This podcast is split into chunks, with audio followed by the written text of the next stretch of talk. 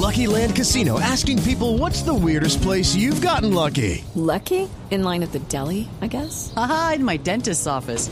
More than once, actually. Do I have to say? Yes, you do. In the car before my kids' PTA meeting. Really? Yes. Excuse me, what's the weirdest place you've gotten lucky? I never win and tell. Well, there you have it. You can get lucky anywhere playing at LuckyLandSlots.com. Play for free right now. Are you feeling lucky? No purchase necessary. Void where prohibited by law. 18 plus. Terms and conditions apply. See website for details.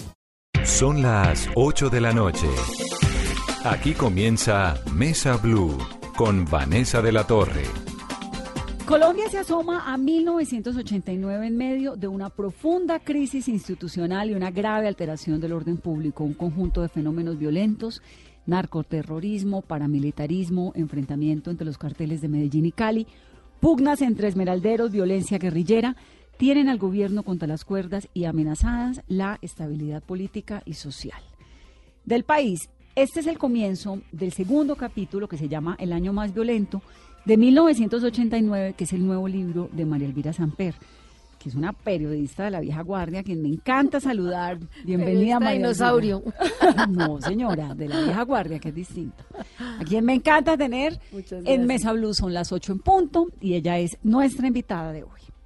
María Elvira, uno lee su libro y queda como con una angustia Un y shock. dice, esta vaina, porque es que además al país se le ha olvidado, ¿no? 30 años. Tenemos memoria selectiva, ¿no? Pero además ha cambiado el país. Sí. Yo no creo que podamos ser tan catastrofistas de decir que estamos que estamos igual o que estamos peor. Yo insisto en que no estamos bien, pero sí ha habido cambios. Digamos, si usted mira las tasas de homicidio son menores, el secuestro mm, ha disminuido, por no decir que ha desaparecido. Eh, sin embargo, hay unas, hay unos como hilos conductores que no se rompen nunca y uno de esos es el de la violencia. Seguimos en muchos aspectos eh, privilegiando la violencia como el mecanismo para resolver conflictos. Eh, yo seguimos viéndonos como en, en- en un esquema binario de buenos, Sí, malos, buenos amigos, malos enemigos, o, ¿no? sí, eh, buenos y malos, y hoy en día mamertos y paracos, antes era comunistas y gente de bien. Eh, digamos, esa polarización me parece que con altas y bajas no se ha superado. Vivimos en ese esquema binario de que no somos capaces de entender que la democracia es conflicto, Y el que la ausencia ahí. de conflicto no existe, que la democracia es disenso, pero que las diferencias se resuelven conversando, buscando acuerdos, donde es posible el acuerdo y respetando la diferencia, porque son muchas las diferencias. Se encuentra uno además en su libro siempre el narcotráfico como Sí. un telón de fondo, ¿no? Que permea y le da vida al paramilitarismo en un momento, pero que también pues permea estos crímenes contra el Estado, que alimenta, bueno, un montón de cosas y 30 años después seguimos hablando del narcotráfico. Seguimos hablando, ese, ese, digamos, el- en el libro, eh, la, la- digamos, la violencia guerrillera pasa como a un segundo plano, entre otras cosas porque es el gobierno de Barco el que tiene que asumir toda la ofensiva, no solo de la guerrilla, sino cuando el narcotráfico se muestra en todo su en todo su esplendor entre comillas, ¿no? Entonces, eh, eh, es decir, es la eclosión de un fenómeno que venía larvado y que venía un poco mm, descuidado. Si usted mira hacia atrás durante el gobierno Barco, eh, eh, Betancourt, solo a raíz del asesinato de Lara, como que la sociedad se da cuenta que el narcotráfico es algo más y es algo muy peligroso y es un enemigo violento porque había mucha permisividad. Usted sabe, en los 80, ¿cuántos no aprovecharon los narcotraficantes para venderles a mayor precio sus tierras, para venderles, a entre otras cosas, as- en, en las regiones, en regiones rurales, donde la, la guerrilla azotaba eh, empresarios y ganaderos y todo eso, la gente fue vendiendo, fue saliendo de ahí y fue vendiendo a menos precio, o, los, eh, los eh, narcotraficantes eran los únicos, o los, compradores compraban y fueron haciéndose a tierras en las ciudades, por ejemplo en Medellín, ¿cuántos aprovecharon para venderse sus apartamentos a, a- a- más precio del que era? Yo no Cali. si usted vio la película Smiling Lombana, Claro. que es una persona, un, un Abad, escultor, la de Abad, Abad. eh, que cae presa de eso. Entonces empiezan todos los narcotraficantes a contratarlo para que le arregle sus, les decore sus apartamentos, para venderles obras de arte, y no sé qué, y el tipo va cayendo preso. Y había una como cierta permisividad Pero era frente al narcotráfico. permisividad o desconocimiento. Yo diría que desconocimiento, en parte desconocimiento de lo que eso podía generar, pero en parte permisividad también, porque finalmente eran, era, eran delitos. Pero Eso ya no- sabíamos en los que era delito, 80 claro. que era un delito No, de pues sí, porque o- eran drogas prohibidas. Digamos, eso estaba ya prohibido desde los 70. Acuérdese que con, con, con ah, Nixon se lanza la lucha contra las drogas, pero veíamos como que era una clase emergente y más o menos aprovechábamos, no sé qué. Pero digamos, solo, solo cuando Lara en el Congreso señala con el dedo al narcotráfico, eh, eh, como que está permeando, y Guillermo Cano, desde los editoriales del espectador, que es uno de los, digamos, grandes líderes morales de ese momento con Galán, empiezan a hablar del narcotráfico, es decir, fijémonos, nos está, nos está pudriendo ese fenómeno, pero la gente como que no, y hablaba de moralismo y no sé qué, hasta que matan a Galán, y, y, y entonces Belisario, que era contra la extradición por razones de soberanía, dice, no, aquí no va más, y restablece la extradición, y se convierte en, eh, digamos, el, el punto que, que desata todo el narcoterrorismo, porque es la, el propósito de los narcotraficantes acorralar al Estado, rodillarlo y obligarlo a ceder frente a la extradición y asustar a la sociedad para que la sociedad presione para tumbar la extradición.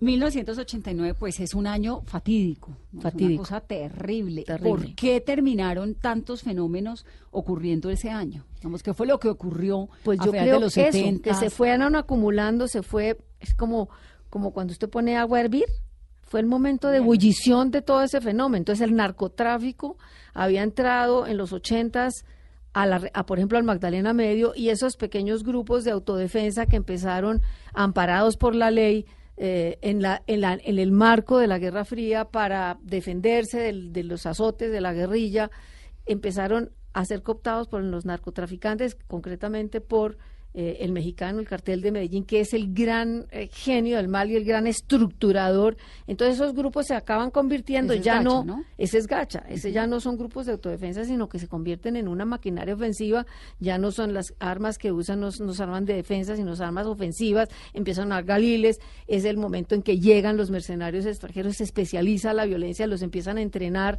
¿Quién en, en a Jair tácticas. Klein? Jair Klein lo trae el mexicano, con, a- con anuencia del DAS. para que él lo entrene. Para Y que allá los entrena y los entrena en tácticas terroristas. Vienen también mercenarios. Es más, utilizan a mercenarios. El, el, el, el cartel de Cali en un momento dado contrata mercenarios británicos para atentar contra, contra Rodríguez Gacha porque ya estaban enfrentados los carteles.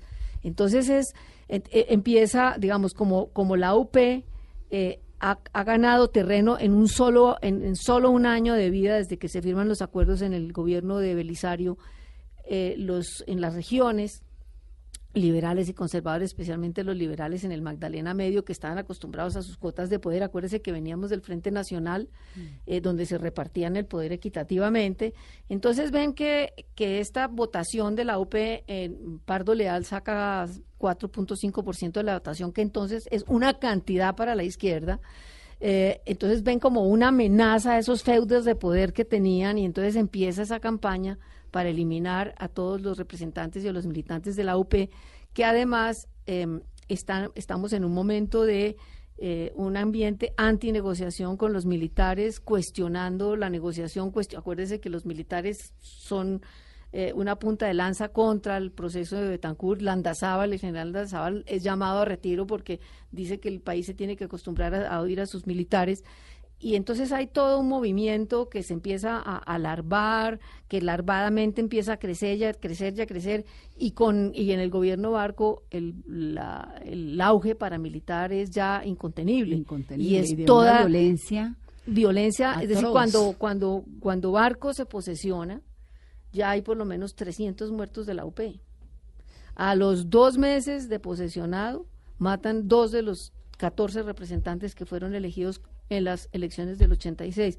Y cuando se avecina la elección del 88, la elección popular de alcaldes, que es un logro del gobierno de Tancur, pero que lo reglamenta Barco, pues se alborota todavía más porque ven en las regiones la amenaza de que regiones que han tenido influencia de la guerrilla, que las bases sociales están, digamos, voy a decirlo, mamados con los, con los liberales y conservadores y en algunas regiones empiezan a generar movimientos de apoyo a candidatos de la UP.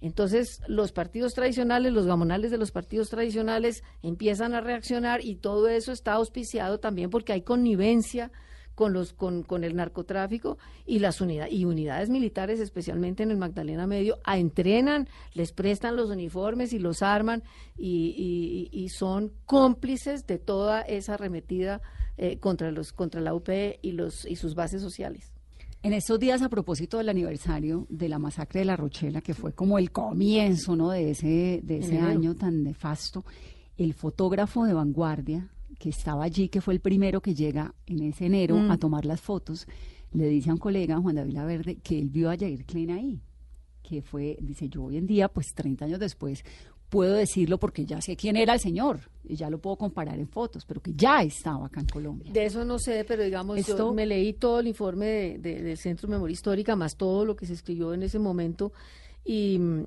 y, y el famoso negro Vladimir, que es el que maneja toda la operación, que lo, que lo capturan meses después, revela cosas que uno realmente se estremece. Cuenta que le pagaron a los militares en Barranca Bermeja para que no acompañaran, para que no le dieran seguridad a la comisión, que tuvo que desplazarse a buscar los testimonios porque la gente que iba a dar testimonios estaban investigando el asesinato de 19 comerciantes, no tenía cómo desplazarse como a Barranca Bermeja. Entonces la comisión se desplaza hacia el centro, hacia el interior del, a buscar en los municipios y le pagan a la policía para que la policía les revele el itinerario de la comisión y les crean una emboscada prácticamente porque lo siguen y se, y se eh, se, se revelan como si fueran de la guerrilla, los engañan y somos de la guerrilla, los queremos ayudar, en qué podemos ayudar, no sé qué, pero realmente son paramilitares, los masacran en la forma más impresionante y pero no saben cuando se van de ahí que dejan dos supervivientes. Eh, y esos son definitivos en, eh, los testimonios de edad de qué fue lo que pasó y el negro Vladimir es clave en todas las confesiones y dice cómo actuaron, quién financió, dónde se gestaron en, en, las en las fincas de, de, de, unas eh, personas que hacían parte de la famosa ACDEGAM, que eran una asociación originalmente de pequeños empresarios, de campesinos y todo, pero que se convirtió en la fachada de la maquinaria paramilitar. ¿De dónde viene ese modelo de este paramilitarismo tan, de esa violencia tan atroz que comienza a vivirse en Colombia en ese momento? Pues yo creo que se nos creció el enano, como muchos, como muchos enanos se nos han crecido. Hay una ley, la ley 48 del año 68, que todo se inscribe dentro de la doctrina de la seguridad, de la doctrina de seguridad nacional, la Guerra Fría, donde el enemigo es el comunismo. Mm. Y esa ley permite la creación de grupos de autodefensa y hay unos manuales del ejército en que les dicen eh, que pueden ayudar a hacer eh, inspecciones, a hacer patrullaje, a hacer no sé qué, pero finalmente esa línea se, se borra la línea entre, combatientes no, entre combatientes y, civiles. Entonces acaban los civiles, eh, digamos, cruzando esa línea del combatiente y ya alimentados y nutridos por paramilitarismo, pues pasan de ser grupos de con escopetas de fisto, por decirlo metafóricamente, a usar eh, fusiles Galil. Entonces ya ahí es todo un proyecto, un proyecto eh, auspiciado eh, con complicidad de unidades militares. No digo que sea una política de Estado, pero hay un elemento de la ley que ampara que ampara esos grupos. Uno de los batallones claves en el Magdalena Medio es el batallón Bárbula. Allá se demuestra, el negro Vladimir dice, allá nos entrenaban, allá nos prestaban uniformes, allá nos daban fusiles y con ellos salíamos a patrullar y ellos hacían el trabajo sucio que no podían hacer en teoría. Pero era un poco como lo que ocurrió con los contras en Centroamérica. Y es un poco lo que pasó con las convivir. También, digamos, ahí está, diría yo, el germen. Esa es una cosa que después, eso viene larvado y después vuelve y hace explosión con las convivir. Entonces, cierta permisividad de la sociedad civil. No, pues no solo cierta permisividad, sino que en esa, obviamente con la, con la, disculpa de que es que es la manera que nos vamos a defender de la, a defender de la, de, la subversión.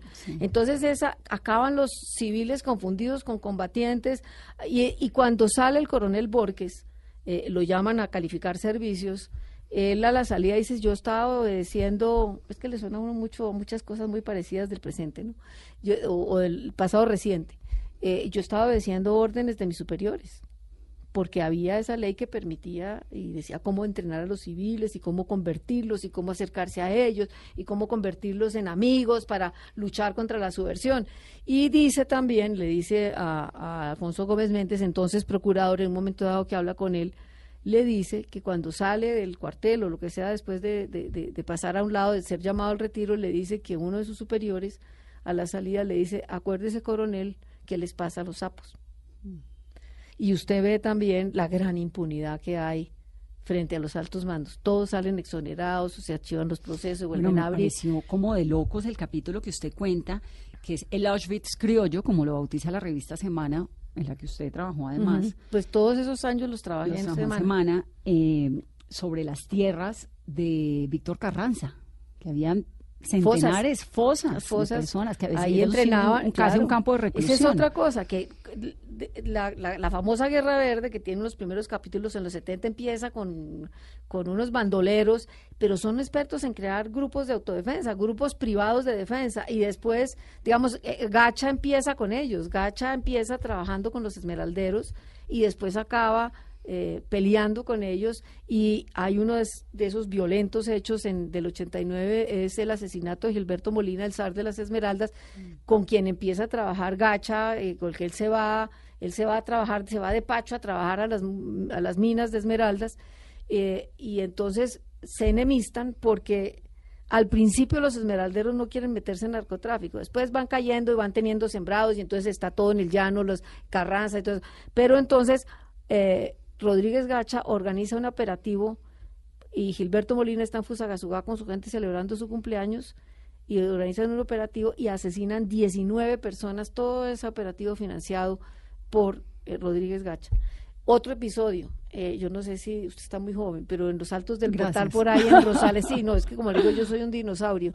En un momento dado, en un escándalo, que hay un señor asomado en una ventana con un pañuelo diciendo que lo van a matar, era un señor Gaitán Maecha, de los Esmeralderos, hermano del que era alcalde de Chía, a quien ah, había sobrevivido un atentado días antes, y ahí dicen hay un operativo del ejército eh, y matan un poco de personas en un apartamento. Después se viene a saber que ese operativo fue montado por Rodríguez Gacha, pagando gente del ejército, porque descubrieron que Gaitán Maecha estaba hablando con gente de la DEA en ese apartamento para ayudar a dar información, porque pues estaban eh, tratando de mm, dar, pues de tener información sobre Rodríguez Gacha, pues para para darlo de baja, para capturarlo, para extraditarlo, para lo que fuera. Entonces usted ve que entonces son los esmeralderos por un lado, son los carteles peleando entre, entre ellos, entonces ya había pasado la bomba del Mónaco, porque eh, los, los, do- los dos grupos empiezan a separarse y a pelear porque ¿Cuáles dos discrepan grupos? cartel de Cali, cartel, de, Cartel Medellín, porque siendo narcotraficantes ambos discrepan en los medios de enfrentar la extradición. Entonces, mientras Claro, al cartel de Cali le el cartel- parecían unos salvajes, le parecía un Sí, salvaje no Pablo sé, Escobar. claro, y ellos creen que hay una manera más, Más elegante. más elegante, entre comillas, y más refinada y sofisticada, que es cooptando, que es cooptando políticos y es metiéndose, como efectivamente se metieron en la clase política, eh, con abogados, con, y mientras el otro dice, no, hay que hacer la guerra, y entonces desata todo el narcoterrorismo para a, arrodillar al Estado y a la sociedad para tumbar la extradición. Entonces, en esas peleas entre ellos, pues viene la bomba del Mónaco y se asesinan los unos a los otros y también el operativo que falla de los de Cali para tratar de asesinar a, a, a, a- ¿cómo se llama? a Pablo Escobar y después cuando dan de baja a Rodríguez Gacha, que no se nos olvide que lo dan de baja gracias a una información de un tipo del cartel de Medellín que les da los datos de dónde está Rodríguez Gacha. para poder No, es que, sacarlo del juego. es que usted teje Es que es- eso y es usted impresionante. realmente dice, miércoles, ¿cómo, ¿Cómo sobrevivimos? ¿Cómo sobrevivimos? Ahora, ¿qué la lleva a usted a escribir este libro? ¿Hace cuánto tiempo estaba en este, en este? Bueno, pues toda la vida. No, a ver, le una cuento. pe- periodista de toda la vida, pero No, ¿en qué momento de la vida dice? No, Caramba, no fui este yo. año fue. Al crédito hay ¿Fue que darle crédito al Planeta? Me llama Planeta, me llama Edgar Telles, uno de sus editores con quien había trabajado en cambio, y me dice, María, mm, ¿por qué no se escribe algo sobre el 89 que creemos que es un año clave? Va- El 2019, eso fue el año pasado, el 2019 es 30 años de el asesinato de Galán, la bomba del DAD, la bomba del espectador, la bomba de vanguardia liberal, eh, el avión de Avianca, el asesinato de, de, abogados, de jueces, el asesinato del, del comandante de la policía de Antioquia, Valdemar Franklin Quintero. Eh, porque no? Entonces dije, déjeme ver, yo miro, me empiezo a leer y Vanessa empiezo a encontrar que se han escrito tantas cosas que yo le digo, no, Edgar, yo no veo, yo no veo qué puedo aportar, yo no veo que hay de nuevo nada. Es decir, ¿yo qué puedo decir? Me dijo, no, reúna todo eso y mire a ver cómo se, se cranea un proyecto que pueda hacer un compendio donde usted pueda tejer esas cosas. Entonces me puse a pensar, dije, bueno, entonces diseñé como una estructura básica, un, un capítulo inicial de contexto, digamos, para, para, para, para advertir, no es un libro de historia, no soy historiadora ni mucho menos, no es un libro académico, no soy académica ni mucho, es un libro periodístico. Básicamente. Es una delicia porque es un poco lo que ocurrió con el último libro de Patricia Lara, que es Todas las Guerras que le cuenta a uno la historia de Colombia, así como yo le decía a Patricia, como para dummies, que me parece además que es un ejercicio que están haciendo las editoriales súper valioso. Esa es una de las razones, es una de las razones. Porque el Centro Nacional de Memoria Histórica que tiene los textos más valiosos que puede haber sobre la guerra mucho y hay que darle crédito también a tremendos. impresionante Pero ¿quién se sienta a leerse las investigaciones? Pues yo. sí, yo. sí, yo cuando para escribir el libro, digámoslo así. Entonces eh, ese, digamos, insisto, es un libro periodístico con un capítulo inicial de contexto de qué ver al gobierno Barco, cómo llega el presidente Barco, cómo gana las elecciones, cuáles son sus, digamos, sus líneas de trabajo, su programa. Eh, mucho de lo, de lo que se propone se frustra precisamente por eso. Y después un capítulo del gordo, que es, me puse mes por mes, me puse a explorar los archivos de los periódicos, de las revistas, para ir sacando los, los hechos. Y al final unas entrevistas regias que al final, ahora, exactamente, muy, interesantes. Unas entrevistas con personas, exactamente, el ministro de gobierno en ese entonces, hoy ministro del Interior, el, el presidente, el expresidente César Gaviria, Alfonso Gómez Méndez, que era procurador que le recibe, se estrena con la Rochela, eh, Rafael Pardo, que reestructura todo el, todo el proceso de paz, Em, con el, el, general Naranjo, que entonces era coronel de la policía y sabe más que todo en el Colombia mm. sobre narcotráfico, el eh, profesor Francisco Leal, que es especializado en, pues, eh, con, analista del conflicto y especializado en las relaciones cívico-militares, y en eso me pareció importante porque precisamente los militares eran un actor muy fuerte en ese entonces y la el propósito de Barco de, recuperar para el Poder Civil el control del orden público, diría que se ve frustrado, pero siembra las semillas para que cuando llega Gaviria nombre el primer eh, ministro de Defensa Civil en muchos años. Lo mismo que eh, Barco siembra las semillas de la constituyente que eh, convoca, el, que, que, se realiza en el gobierno de Gaviria y que redacta la constitución del 91. Y entonces le dicen, venga María Elvira, échele cabeza a ver qué podemos hacer con este libro. Usted arranca la investigación. Y usted no se imagina. ¿Y, qué pasó? sí, porque... Y pues, arranqué, es, y arranqué... Es un texto como de, colegio, me parece, ¿no? Y nadie me cree que lo hice sola.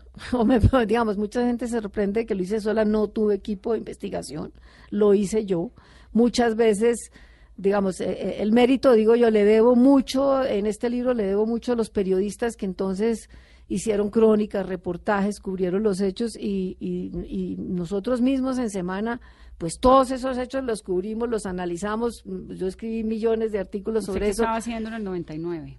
En el 89 estaba en semana. Semana, full time. Sí. Entonces, digamos, fue una época que yo viví, viví muy asustada, vivíamos muy asustados, cubrimos todo eso, pero pues uno a veces tal vez para sobrevivir Mm, pone, pone en suspenso o bloquea o se le olvida porque tiene que echar para adelante. Entonces fue revivir toda esa época eh, eh, y, recuperarme. Esta, uy, sí, yo me acuerdo dónde estaba, yo me acuerdo de esto, sí, claro, no sé qué. Ahora, muchas veces, por ejemplo, unos textos daban una fecha, unas horas, otros no. Entonces lo que hice fue decantar las diferentes y donde me, si había tres, donde me coincidían dos, pues me iba por esa, porque hay mucho archivo, gracias a, a, a Mister, a, y a Mr. Google que permite, pues yo no estuve metida en los archivos físicos, sino gracias a que todo está digitalizado, pues pude tener, me leí lo que me servía de todos los documentos de, del Centro de Memoria Histórica, mm, las crónicas de prensa, reportajes, entrevistas, eh, digamos, libros de historia, me leí muchos, eh, sobre todo, el- no digo que me los leí todos, porque solo la, digamos, la parte relativa a los ochentas y el gobierno Barco, para tratar de tejer, como ver el entramado de, de- de- toda esa realidad donde se mezclaban eh, instituciones débiles, un gobierno abrumado por las violencias que enfrentaba, un aparato judicial absolutamente frágil, unos organismos de inteligencia no especializados, el narcotráfico, como decía usted, en transversal, permeándolo todo, corrupción de la policía, corrupción de la, de la- del, del ejército en Todo el mundo como si tuviera precio, ¿no? Y, Como si la- el- y un como si el poco- Estado tuviera precio. Y un poco, yo no sé, como una sensación de indefensión y de qué podemos hacer y como de todo se va volviendo. Es decir, uno va sobreviviendo como anestesiado en medio de esa violencia que cuando yo dije, Dios mío, mire, muchas veces me tocó parar eh, a ponerme a llorar porque no podía. Es- de- realmente fue muy traumático. Yo todavía no supero el estrés de estos últimos cinco meses. Me levantaba a las dos de la mañana. Esta fecha sí será volverme, no sé qué. A veces pasaba en blanco a las cinco de la mañana, hasta las cinco de la mañana en que me iba a trabajar y pasaba la noche en blanco. Fue, fue muy duro, fue muy traumático y el libro, primero, no pretende hacer un juicio sobre el gobierno Barco. eh, es- traté de ser en lo posible, usted sabe que la objetividad pues no existe, eh, traté de ser en lo posible, lo más objetivamente posible, no, no andar en el festival del adjetivo, sino hechos, hechos, Los hechos, datos. hechos que pasó y los hechos más significativos, no solamente resumen de hechos, sino poner el espejo retrovisor para tratar de darle contexto. Entonces, en resumen, pues es un eh, relato periodístico contextualizado de los hechos más violentos del 89. Hay una cifra que me pareció tremenda y es eh, que usted tal vez, digamos, le aplaude o le reconoce a Barco el haber hablado de corresponsabilidad Sí. en el consumo de las drogas, ¿no? Porque en ese entonces, en el No se habla de 89, el 80% de la droga que entraba a Estados Unidos era colombiana. Hoy en día es el 93%. Y no se habla de corresponsabilidad. Y nadie habla de eso. Nadie habla es de decir, eso. uno entrevista al ministro de Defensa que en estos días lo, lo, lo hablábamos y yo le decía, bueno, ¿y cuál es el compromiso que tiene la administración Trump Ninguno. para frenar? Dar plata para fumigar. Exacto. Eh, el primer presidente que 30 lo hace, años lo- después, ¿no? 30 años después, lo hace en varias oportunidades. Al presidente Reagan lo ve de pasadita, después le toca a todo el gobierno de Bush padre. Y en cuanta reunión se encuentra, le reclama, le dice, ustedes, la premisa, la premisa de la lucha contra las drogas es la producción origina el consumo. No, la producción, Claro. la premisa es que la producción produce el consumo y la cosa es al revés, que es que si hay oferta porque hay consumo, no hay consumo porque hay oferta, ¿sí? Entonces les dice, ¿dónde está? la- este es un delito transnacional, este es un delito, este es un delito donde allá está la, la plata se queda allá, donde los que se chupan la droga están allá, la mayoría, donde las estás exportando, ¿dónde está? Y, y se hacen los de la vista gorda. Hace 30 años, porque ahora también. Es decir, uno Es que nunca vio. Claro, pero uno ahora nunca también, vio- pero por con Trump, porque es que volvemos por eso, porque es que estamos dando, estamos reviviendo cosas que creíamos superadas. Entonces, en la, en la primera asamblea, en el, mire lo curioso, en el, en el discurso de posesión de Barco, escasamente hace mención del narcotráfico. Después yo me imagino que internamente se van dando cuenta de todo ese fenómeno y empiezan a reclamar eh, corresponsabilidad. En la primera asamblea a la que asiste, pues toca el tema, pero nada más. En la del 89, a finales del 89, hace un gran discurso que es cuando Ah, que es eh, tiene una de ovación de, ONU. pie, en la ONU, la Asamblea de las Naciones Unidas, se le pone la Asamblea de pie y después viene a comienzos de los 90 la- una cumbre en Que esa es Cartagena. 89. Espérame, le leo el Sí. párrafo porque me pareció tremendo cuando dice, tal vez el llamado más importante y más sonado es el que Barco hace ante la Asamblea General de la ONU en septiembre de 1989. La lucha internacional contra el narcotráfico no puede ser una guerra de palabras, dice Barco, y advierte que la guerra del narcotráfico es mundial, que el agresor es una poderosa empresa criminal que ha declarado una guerra total contra las naciones y que ha llegado la hora para que la comunidad de naciones decida de qué lado está. Ese llamado, que es que a mí me llamó un montón la atención. Yo diría que en ese entonces es un pataleo de agao. 89, pero por lo menos lo hablaban. Sí, es que aquí 30 no años volvemos. después Y no. además reclaman, ¿dónde están los controles a los precursores químicos? ¿Dónde están los controles a las armas que llegan a manos de narcotraficantes? No, es que allá no sé, acuérdense que vi- vinimos en los no- 80s y los 90 las desertificación, entonces los malos del paseo somos nosotros porque ustedes producen. Y seguimos siendo. Y seguimos y volvimos a hacer, porque si usted ve en otro momento dado, digamos, eh, comienzo Barco, después Gaviria, después los otros gobiernos logran un poco una, y con Obama se logra un- un- una mirada distinta.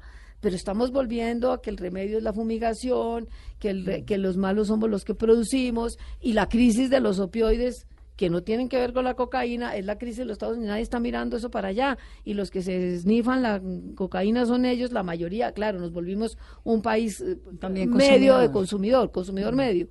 Pero el primero que toca el tema de la respo- corresponsabilidad es Virgilio, Virgilio Barco. Barco. Y solo Margaret Thatcher, a comienzos de los 90, en una cumbre que hay antidrogas, reconoce que el problema está en el consumo. Pero ahí se queda, ahí se queda. Y, y volvemos lo que dice usted, hoy nadie habla de corresponsabilidad. Y cuando se habla de ayuda, ¿para qué nos ayudan? Para inyectar cosa para lo militar.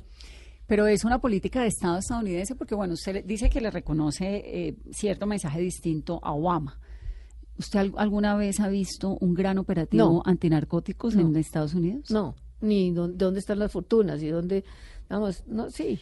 Es que yo nunca lo he visto. Vivo No. siempre aterrada Sí. y fui corresponsal durante muchos años en Washington y yo decía, pero ¿dónde está el gran operativo? Porque No, bueno, no la coca entra y ¿para dónde se no, va? no hay. ¿Dónde está el gran Y las cárceles están llenas de, de, de, migrantes y de sí. consumidores. ¿Y dónde está el gran capo de Nueva York, No, por ejemplo? o el gran capo de Chicago, o de, no, sé. Baltimore. Sí, no, ¿y dónde están los controles a los precursores químicos? ¿Y dónde están los controles a las armas? Entonces es facilísimo hacer la guerra en los otros países, que es la costumbre de los Estados Unidos. Entonces, ¿quiénes ponen los muertos? Nosotros. ¿Sí? ¿Quiénes, quiénes, ponen, ¿Quiénes están poniendo los muertos y lo hemos puesto siempre? Nosotros, ¿Cuál es el costo que hemos pagado en la lucha contra las drogas? Nosotros. Vamos a hacer una pausa en esta conversación con María Elvira Samper, que nos ha traído su libro 1989. Estamos haciendo un recuento por uno de los años, sino el más doloroso, violento, estremecedor y bueno, en el que tembló el Estado colombiano. Volvemos en breve.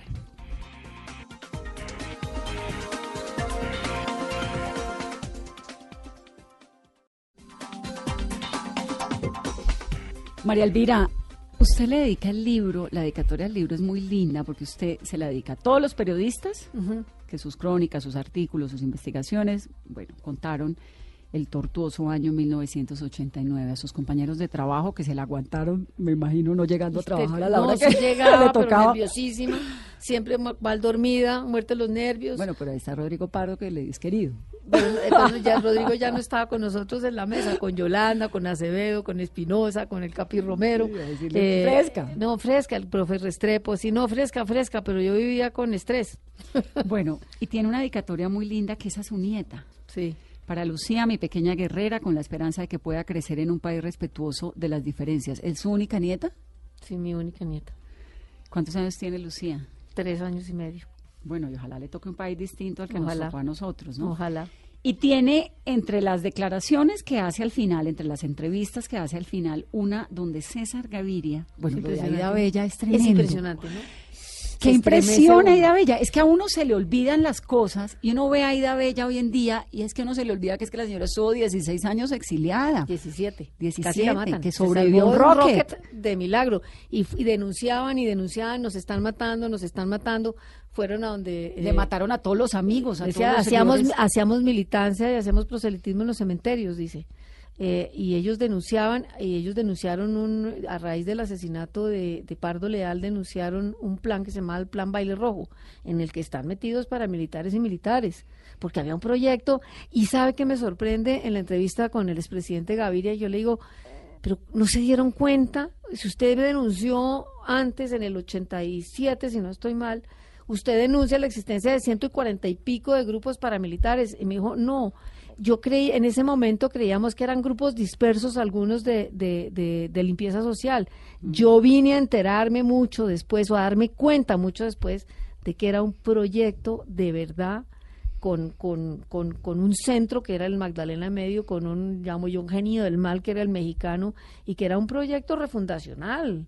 Era un proyecto, y, y Pacho Leal lo dice en su artículo, decía, había un proyecto radical de derecha narcoparamilitar para tomarse, es decir, alimentado por el narcotráfico, y usted lo ve resucitar eh, en, en los pactos de Ralito y en, en- en la refundación de la patria de los paramilitares en los 90. Y hoy en día, Y hoy en día, hoy en día ya lograron mucho de lo que querían. Y entonces esa ¿Qué era qué? Cooptar las administraciones locales, usted lo vio. Entonces yo, yo, lo- yo siempre he dicho una cosa, el, el, toda esa negociación de justicia y paz con los paramilitares, yo pienso fue que fue una negociación pragmática, no, no estaban debilitados, era una maquinaria criminal y una maquinaria eh, armada, pero ya habían logrado su propósito, que era cooptar la clase política. Ellos mismos, Mancuso dice, tenemos el 30% del, del Congreso. Las administraciones locales se tomaron las entidades de salud, las algunas universidades, usted lo, ha visto todo eso, eh, administraciones con los alcaldes y concejales y todos que eran de ellos. Entonces, ¿para qué pagar un ejército?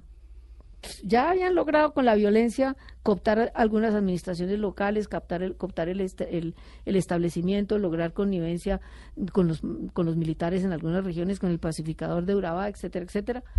Y entonces, ¿para qué? Que, el que, que, que se desactiven estos tipos, entre- entreguemos las armas y que el gobierno se haga cargo de ellos y está el proceso de justicia y paz. Digamos, que se logró desarmar una gente, quedó otra armada y están todas las BACRIM y todo eso, como hoy de las FARC se logra des- desarmar el grueso, pero pues hay unas disidencias, todos los procesos son así, pero el proceso con los paramilitares fue puramente pragmático. ¿Para qué gastar plata alimentando ejércitos si ya tenemos lo que queremos, que son administraciones locales? ¿Y hay un resurgimiento del paramilitarismo en Colombia? Es que yo creo que no se ha acabado del todo.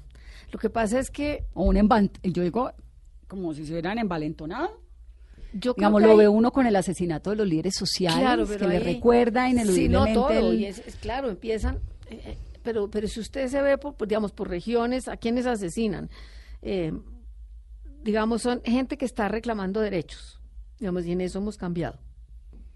Una constitución que se quedaba corta frente a los desafíos del Estado le tocó a Barco y fue su pro- una de sus propuestas reformar la constitución que se logra en el gobierno de Uribe y entonces tenemos una constitución del 91 garantista y además una, mm, una evolución en que la gente eh, está consciente de que tiene derecho y lo reclama y lo estamos viendo ahora en las mingas y lo estamos viendo en los paros y hay y el y la y el mismo desarme de las FARC me parece que ha permitido el surgimiento de nuevas voces que antes estaban coaccionadas y como en, en las regiones y ahora hay organizaciones, y no todo el mundo está permeado, todas las organizaciones sociales no están permeadas, ni son de las FARC, hay de todo.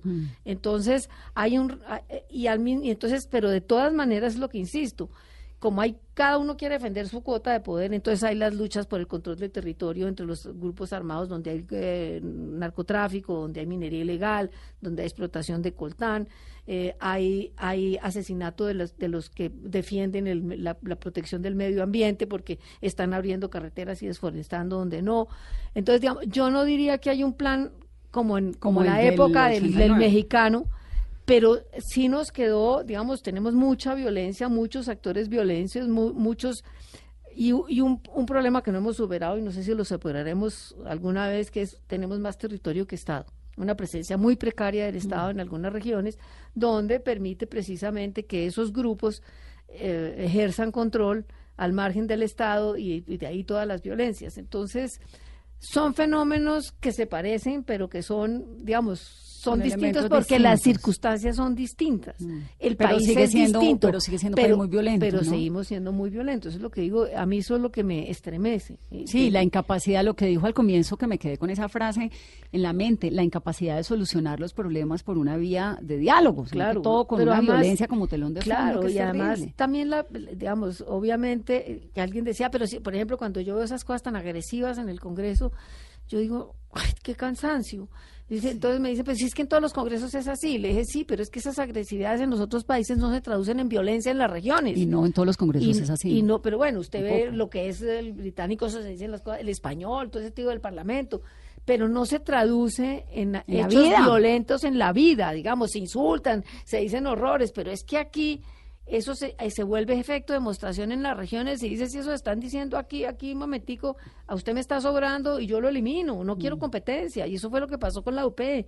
Los liberales y los conservadores en las regiones donde habían estado las FARC ejerciendo alguna influencia no querían competencia. Entonces, eliminemos al competidor. No, no lo, no lo vemos como contradictor, sino como enemigo. Y yo creo que eso esa polarización no la hemos, fíjese, enemigos y amigos de la paz, en lugar de decir contradictores. No, ¿qué tal el puente que acaba de pasar?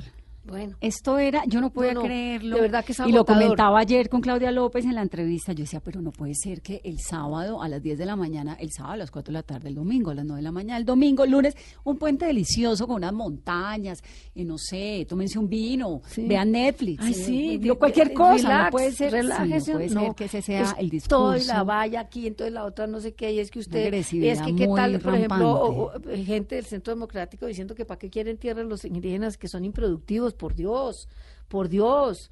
Y el otro diciendo Y los otros pidiendo 47 mil hectáreas, que de dónde también las van a sacar. Claro, pero, pero digamos, son, digamos, son promesas que ha habido. Ahora entiendo que muchas de esas tierras las tienen en usufructo, pero ellos quieren la titularidad. El problema de la tierra no se ha resuelto y no se ha resuelto en muchas. Es que tenemos una cantidad de problemas sin resolver y seguimos muchos de esos problemas resolviéndolos con violencia. Hay una parte del libro donde usted habla de César Gaviria. Tiene una frase que es como lapidaria, cuando dice que no había forma. Galán sabía que lo iban a A matar. matar. Él se suicidó, se inmoló. Eso es lo que Galán representa y simboliza. Sabía que lo iban a matar y no se dejaba convencer de no ir a sitios peligrosos. Hasta la víspera de su muerte discutimos por eso, pues la idea era protegerlo y que yo atendiera dos compromisos en Cundinamarca, uno con Alfonsito López Caballero y el de la Plaza de Soacha. La ida a Soacha era un suicidio, pero se empecinó en ir a los dos eventos. ¿Cómo lee usted Yo, Esas declaraciones yo de escribí, Gaviria. yo escribí una columna a algunos de los aniversarios de Galán. Yo veo en Galán la figura del héroe trágico griego. Yo creo que él sabía, es decir, desde que él comienza a denunciar el narcotráfico y empieza toda esa arremetida contra él, él sabe que inevitablemente la vida Pues corre en riesgo, pero tanto como que lo van a Yo matar? creo que sí, yo creo que es el héroe trágico. Él sabe que el camino que escogió inevitablemente lo lleva a la Yo lo siento así, digamos, uno lo ve en todas sus actitudes. Él, eh, yo no sé si usted leyó la parte en que él se va a Venezuela, lo reciben prácticamente como jefe de Estado, se hace llevar a San Mateo, donde se inmoló Ricaurte, y entonces él dice, yo siento como que esto lo hubiera visto. Sí, y le dice, San Mateo en átomos "Vamos volando". De ver antes se vida con llamas escribió. Nacional. Sí, y le dice a, a uno de sus amigos y de sus, mm, digamos, patrocinadores, que es el cafetero eh, Gaviria, eh, le dice a mí me van a matar. Y el médico personal le dice un día, yo sé que en una finca en el Tolima, este, él dice, yo sé que a mí me van a matar. Y una de sus grandes dolores es 15 antes de que lo maten, en el atentado que lo salva al coronel Valdemar Franklin Quintero en, en Medellín. Él va rumbo a la universidad a hacer un encuentro con los estudiantes y él, él, él está en un desayuno, el coronel lo llama y le dice, lo tengo que sacar ya porque lo van a matar.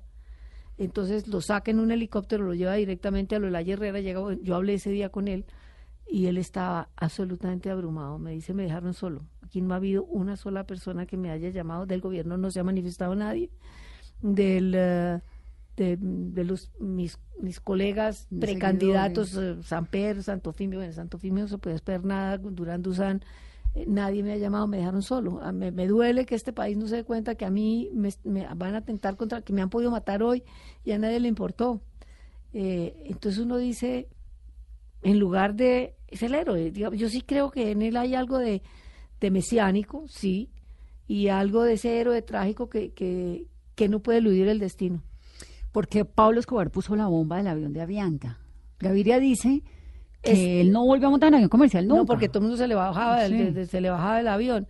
Porque eh, según lo que uno, lo que pude colegir de todo lo que leí es, ellos, los, la- la- ellos reciben información y Gaviria dice que mucha gente, muchas veces su gente de, de- de protección, su esquema de protección, viajaba en los aviones comerciales y que había y que ellos sí aparecían en las listas y que había información de que como había gente de Gaviria en ese avión, seguramente Gaviria iba en él. Pero dije yo, eh, yo no iba a ir nunca, jamás pensé en En tomar ese avión ese y su escolta se salvó también porque viajaron en otro vuelo.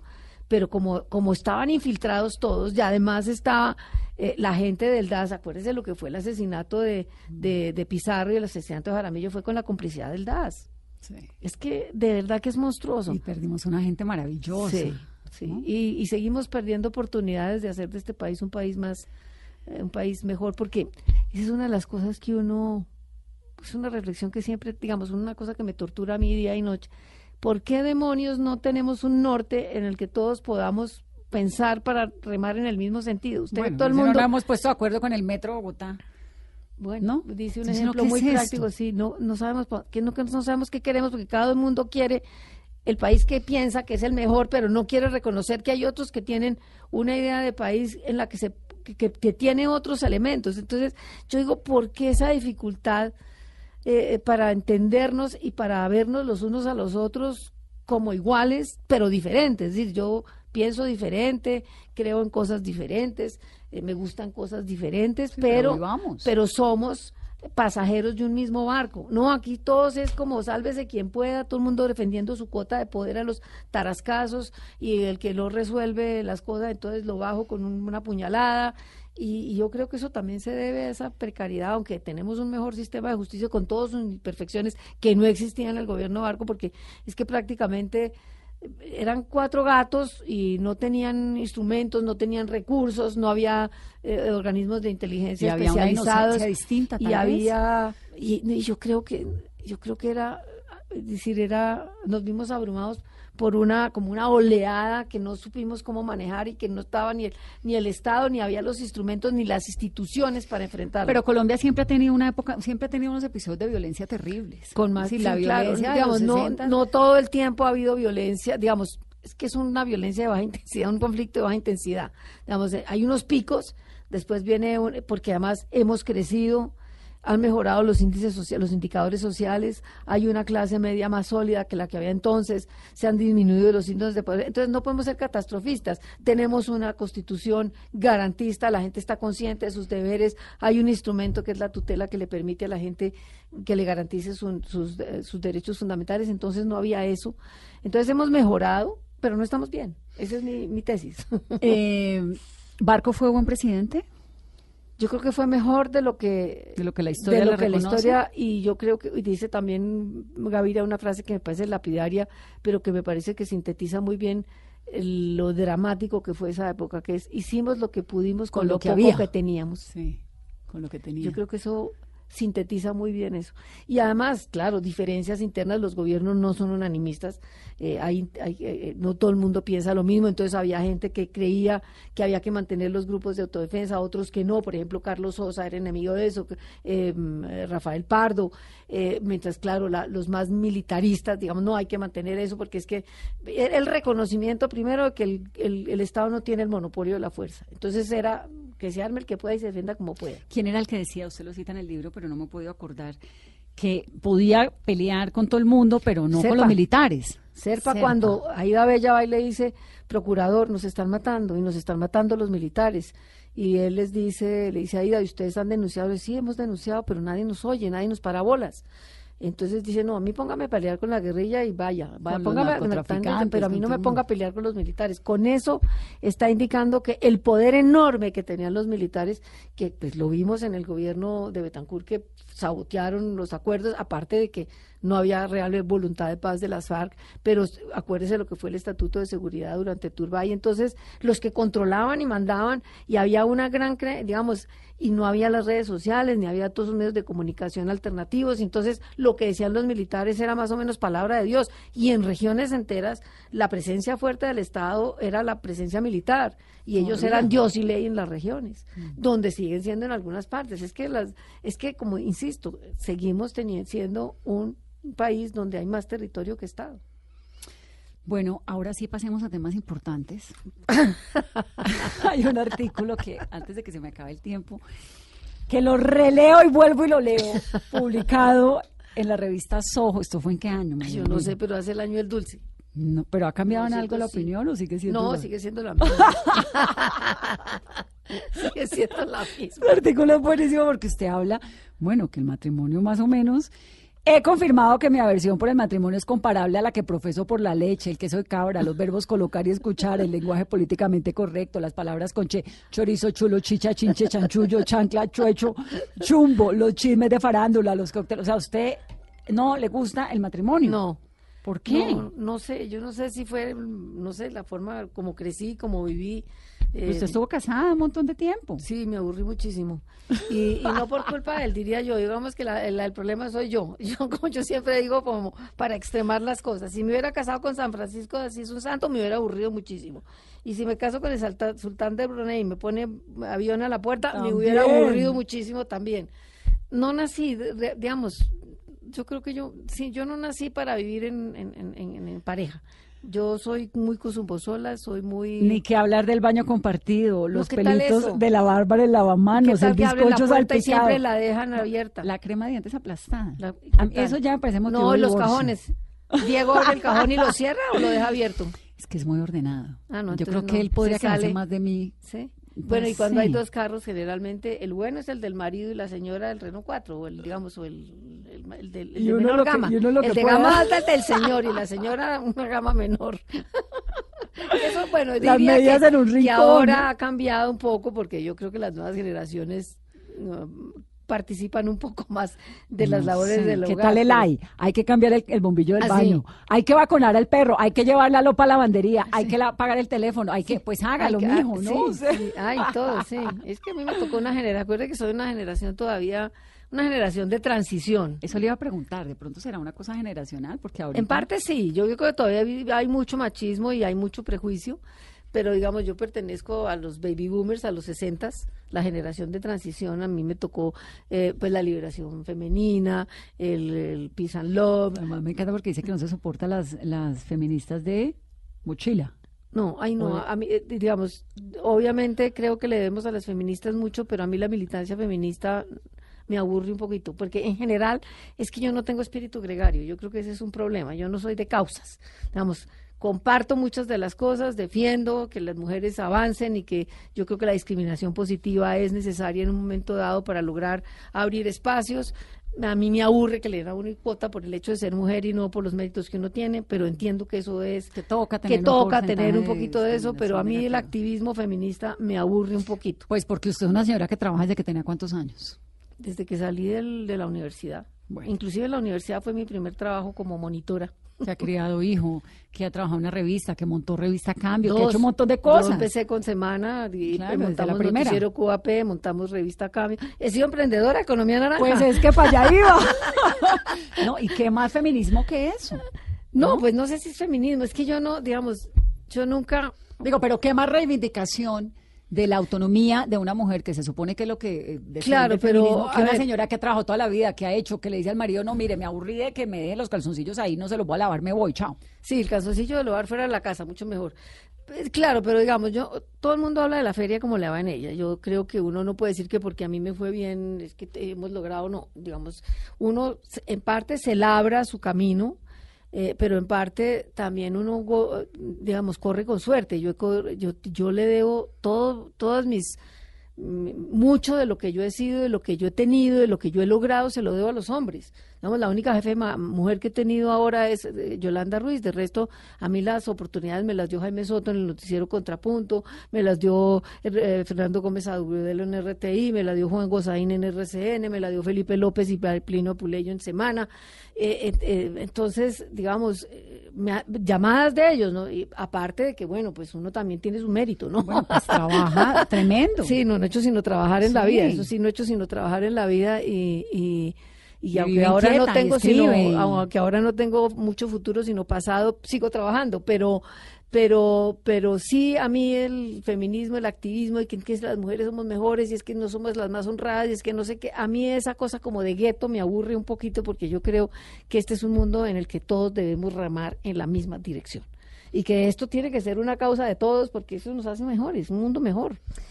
¿Y cuándo va a escribir el próximo libro? ¿Sobre qué? Uy, no, quedé tan exhausta. Uy, no, Vanessa, yo quedé, pero, Pero como cuando como uno, amores, uno cuando uno se, cuando se desinfla una bomba que queda uno chupado. Así ¿Este es el que- primero? Sí, pues sí, de forma sí, de resto, no, hice uno cuando estaba, recién salí de la universidad, que daba clases de filosofía en el colegio con subsidio, hicimos con Gloria Nieto de Arias y María Mercedes Gómez un libro que se llamaba ¿Qué leer? Para ayudar a la lectura de los estudiantes, que era, digamos, leer los, los grandes libros de la literatura con una sinopsis, quién era el autor, no sé qué, un poco para estimular la lectura, pero eso no es escribir un libro, digamos que este es mi único. Ya sembré árboles varios, ya tuve un hijo y este es mi libro. Ya aquí no ¿Qué le queda sino chupar gladiolo. No, me niego, le queda muchos libros más. ¿Qué le inquieta como para un próximo proyecto editorial? Ay, no, a mí, por ejemplo, no. Como para un próximo, me hubiera, no, no sé, digamos. Escríbase una novela sobre el matrimonio. No, no creo, no, yo no creo, yo no tengo talento para novela, creo. Me hubiera gustado ser, por ejemplo, me hubiera gustado ser una buena escritora, y, pero no, yo creo que para hacer eso tiene uno que soltar muchas cosas que no estoy dispuesta a soltar, porque yo creo que tiene que desnudarse mucho y no sé si estoy ya para el striptease interior. Yo creo que, yo creo que no, yo creo que hay, guay, yo creo que hay que de, yo creo que hay que de, a no ser que surjan nuevas iniciativas, pero digamos por lo pronto yo quiero un poquitico de relax, porque quedé- ya no duermo, pero quedé chupada. Quiero tranquilidad, quiero, digamos, dejé seis meses de leer. No solo leí libros de historia, libros de análisis político, documentos sobre las atrocidades. Quiero respirar y quiero leer otras cosas. Bueno, pues Manuel Vira, la espero aquí para el próximo, para lo que sea. Se llama Gracias, Vanessa. 1989 y de verdad que vale la pena tremendamente, porque es un recorrido por las atrocidades de ese año fatídico en la historia de nuestro país. María Elvira Samper aquí en Mesa Blue y ustedes que tengan una muy feliz noche de miércoles. Chao.